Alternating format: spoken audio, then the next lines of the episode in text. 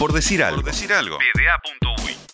Tiempo de cerrar el programa hablando de ciclismo con el gran Eddie Manzulino. Eddie, ¿cómo andás? Hola, buenas tardes Felipe, ¿cómo andan? ¿Todo bien? Bien, bien, por suerte. Eddie, empecemos eh, dándole cierre al Panamericano de ciclismo de pista con lo más destacado. Eh, va hablando de Uruguay, ¿verdad? Eh, Correcto. Colombia, bueno, fue arrasó el Panamericano, ganó, no sé, 95% de las medallas. Pero hablando de Uruguay, lo, lo bueno que, lo, lo, más bueno de todo es que se dio visualización a, esta especialidad que bastantes personas, principalmente del ciclismo, que, que no siguen mucho la pista, empezaron como a mirarla y a ver, a decir, bueno, mira qué bueno que se haga pista, como una novedad. Y bueno, lo, los tiempos esos que, que se bajaron, que si bien son tiempos viejos y tiempos hechos en velódromo de, hormigón y de y, al aire libre, es, es buena es bueno que se hayan bajado esos tiempos.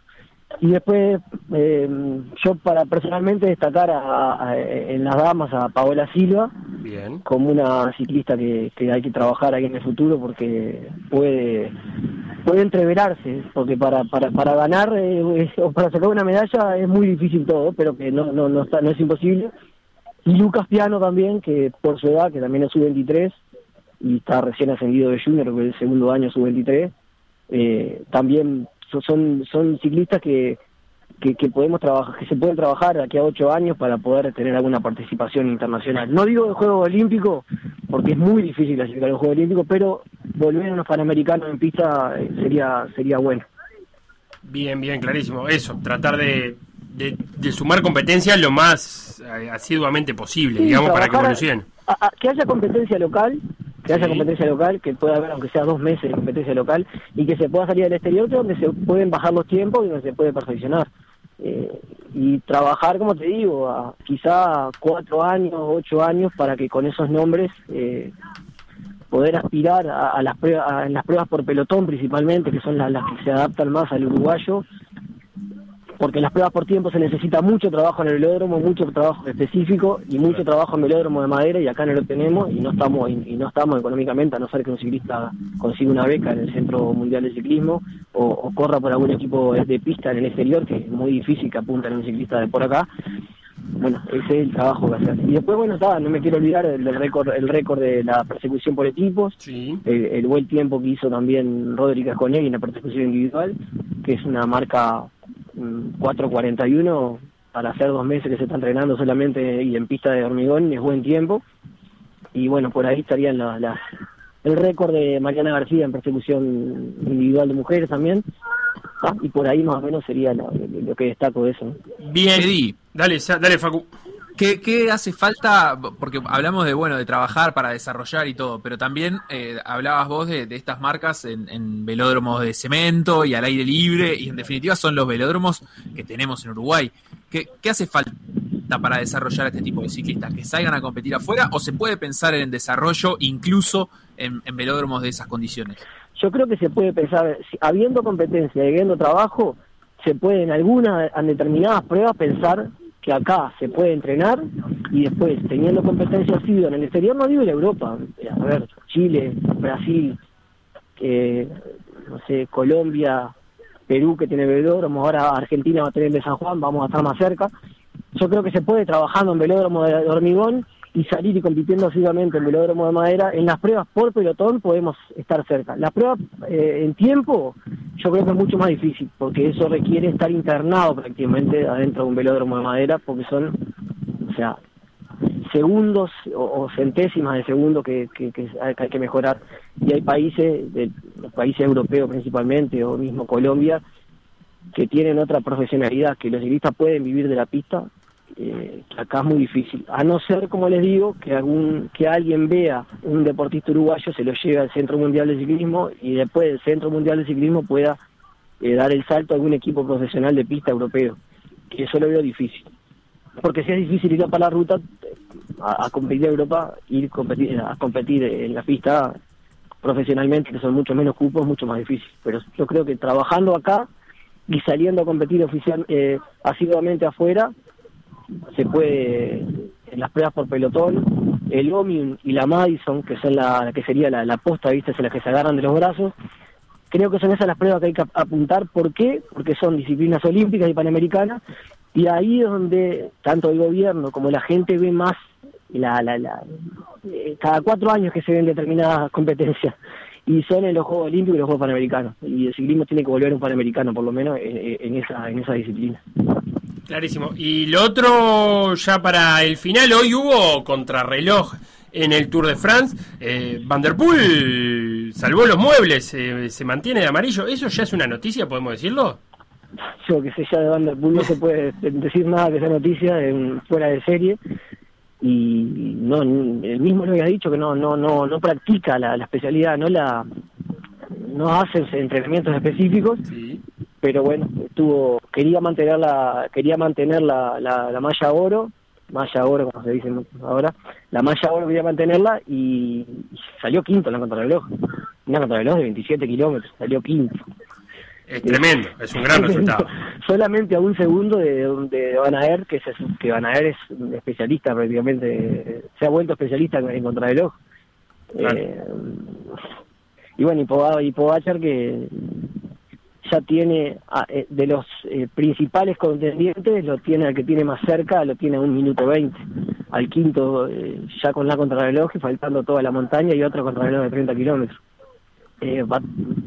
lo van a atacar, pero va a ser duro sacarlos al resto. Más viendo la, la caída que tuvo Roglic, y no sé si ustedes vieron las imágenes de Roglic y todo el vendaje que tiene, parece una momia. Sí, sí, la mitad izquierda del cuerpo todo vendado. Todo vendado. Imagínense lo que puede llegar a ser por un ciclista aguantar 20 días así, pero bueno, eh, es el objetivo del año y el objetivo de toda la vida de un ciclista y no, no, no se bajan así nomás y van a dejar todo en la, carretera para poder sacarlo, ¿no? Y por las dudas, ahí el 2 del Jumbo Visma, el 2 de Roglic, que es Van Aert, está bien ubicado, por si pasan algo, ¿no? Sí, yo creo que capaz que apuntan a Vinegar más que a, a, Van Aert, porque creo que Van Aert lo van a sacrificar para, para trabajar para Roglic. Eh, no lo veo tanto en la montaña tan fuerte, pero Van Aert es otro otro Van der Poel, que no, nunca, uno nunca, uno puede, puede decir lo que piensa, pero después en la cartera quedas, quedas helado con lo que te muestran. Y entre los latinoamericanos, buena crono de, de Rigoberto Urán. Buena crono de Rigoberto Urán, perdió eh, Carapaz un poco más de lo que yo pensaba, pero está ahí igual, está a 1.30.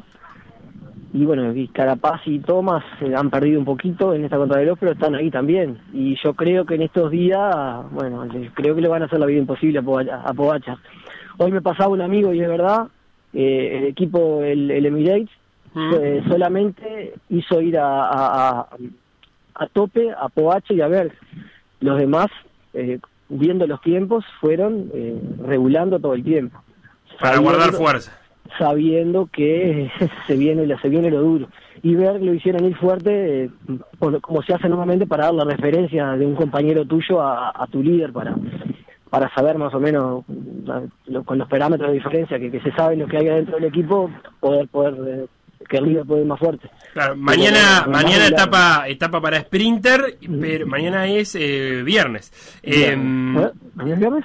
Mañana es jueves, perdón, mañana es jueves. Pero después se viene un fin de semana precioso, ¿no? Viernes media montaña, sábado y domingo montaña, alta.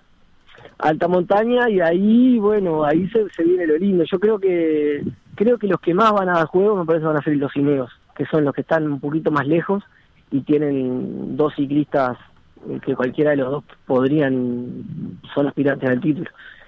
Hablamos de Carapaz y de Geraint Thomas. Y de Carapaz y de, y Geraint Thomas. Creo que Porte hizo una buena contra de pero está un, poco, un poquito más abajo. Y bueno, ahí creo que, que, va a estar el juego. Y bueno, Rigoberto que Rigoberto que siempre está ahí, ¿no? Rigoberto es es un relojito, esquiva, esquiva caídas, esquiva problemas y está ahí metido, no, no, descartarlo nunca, ¿no? Cierro, cierro contigo, Eddie, eh, informando que detuvieron a la aficionada del cartel, la famosa aficionada del cartel, que parece que se puede llegar a exponer una multa de 15.000 euros o en, como opción eh, penarlos con, con, prisión. Pero bueno, ya la detuvieron a, una ciudadana alemana y ahora lo que hay que ver, además de, de, las acciones legales que pueda tomar la organización, es si algún ciclista eh, va a tomar acciones legales contra la aficionada. Sí, bien, eh, Soler dijo que estaba pensándolo, inclusive tuvo que abandonar el, el tour. Ahora, yo, yo capaz que esta opinión no es popular, Hmm. pero de esa, de con la actitud de, la- esa muchacha vemos 100, 200, 300 por etapa, de tipo que, que corren a los ciclistas al lado, que los lo empujan. Eh, Sí, sí, que tu- tuvo mala suerte. La- Realmente te voy, a decir lo, que- te voy a decir lo que pienso. Está, está mal lo que hicieron, o sea, y alguien tiene que pagar, yo entiendo, pero y está mal. No, no, no quiero decir que esté bien, pero de esas acciones hay por carrera, no sé las que debemos todos los días. Mm. Y pienso que la organización también tiene que poner un poquito de... Claro. de- de- es, es imposible controlar a la gente, yo sé que es imposible controlar a la gente, pero tuvo mala suerte la muchacha. Por un lado, Estuvo- le, están estuvo cobrando. mal, eh, estuvo mal y estuvo mala suerte, ¿no? Estuvo mal y tuvo mala suerte. La- las dos cosas, ¿no? Claro, por un lado le están como, como haciendo pagar una pena como si hubiera, eh, eh, que en definitiva fue lo que sucedió ahí en los hechos, como si produjera un accidente de tránsito, por ejemplo. Bueno, está, eh, capaz que no tuviste mala intención, pero produjiste un accidente de Claro. tránsito, hubo lastimados, hemos visto- daños, hemos etcétera, visto, etcétera. Hemos visto dinosaurios corriendo al lado de los ciclistas, hemos visto Claro. enfermeros, enfermeros con, con, hemos visto gente que ha escupido a los ciclistas, enfermeros con, con jeringas, eh, si- siguiéndole, eh, digo, eh, personas disfrazadas de enfermeros con jeringas. Eh, eh, expliquémosle a la audiencia, ahí está. si- ah, cuando dice, cuando decís eh, hemos visto dinosaurios, estamos hablando Claro. de personas disfrazadas de disfrazadas dinosaurios, ¿no? dinosaurio, que el dinosaurio iba para todos lados, que era un peligro, que o sea, le- se- se estamos hace- hablando que Vicenzo, Vicenzo Nibali perdió, se tuvo que bajar a un Tour de Francia por, una, por un aficionado. eh, Han pasado cosas enormes. Alguien tiene que pararlo, yo entiendo, pero eh, estamos a esta muchacha metiéndole todo lo, lo- lo de años atrás, capaz, y bueno, eh, está. Yo sé que alguien tiene que pagar, como te digo, pero tampoco quiero matar a alguien por, Claro, vos, Bueno. vos- vos ves como que hay una responsabilidad también de la organización de que algo no se está haciendo bien eh, en, en las carreteras, Es, que era un tema de puntería, es un tema de puntería, en algún momento iba a pasar. Si esto, esto sucede hace años y ha pasado también. Eh, es un tema de puntería. Eh, claro, cuando cuando pasa algo, te das cuenta, y ya- pero ya ha pasado y no, no, no, ha habido, no ha habido inconveniente. Obvio que una opción hay que tomarla, porque por, un- por algún momento se tiene que empezar. Pero no pa- capaz que no pasarnos de la raya en algunas cosas. eh, pero está, yo sé que no es popular capaz que se dice, pero bueno, es, es lo que pienso. en realidad. Eddie Manzulino, nuestro especialista en ciclismo, contigo me despido de la audiencia también, ya son las 3 de la tarde este por decir algo de miércoles, que estuvo bastante cargadito. Muchas gracias Facu también por estar brillante sobre el MIT.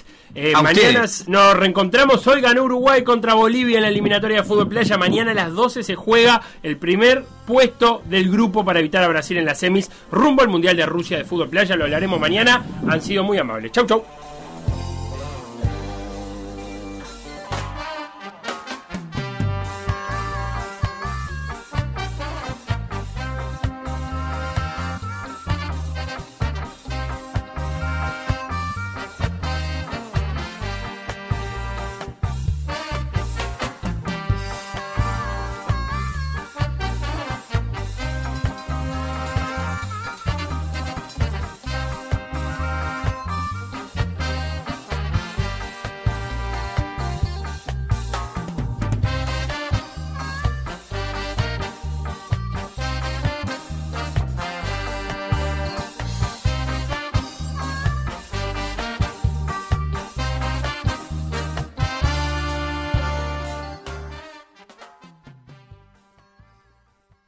Escucha M24. 97.9 FM Montevideo, 102.5 FM Maldonado. La FM con identidad uruguaya.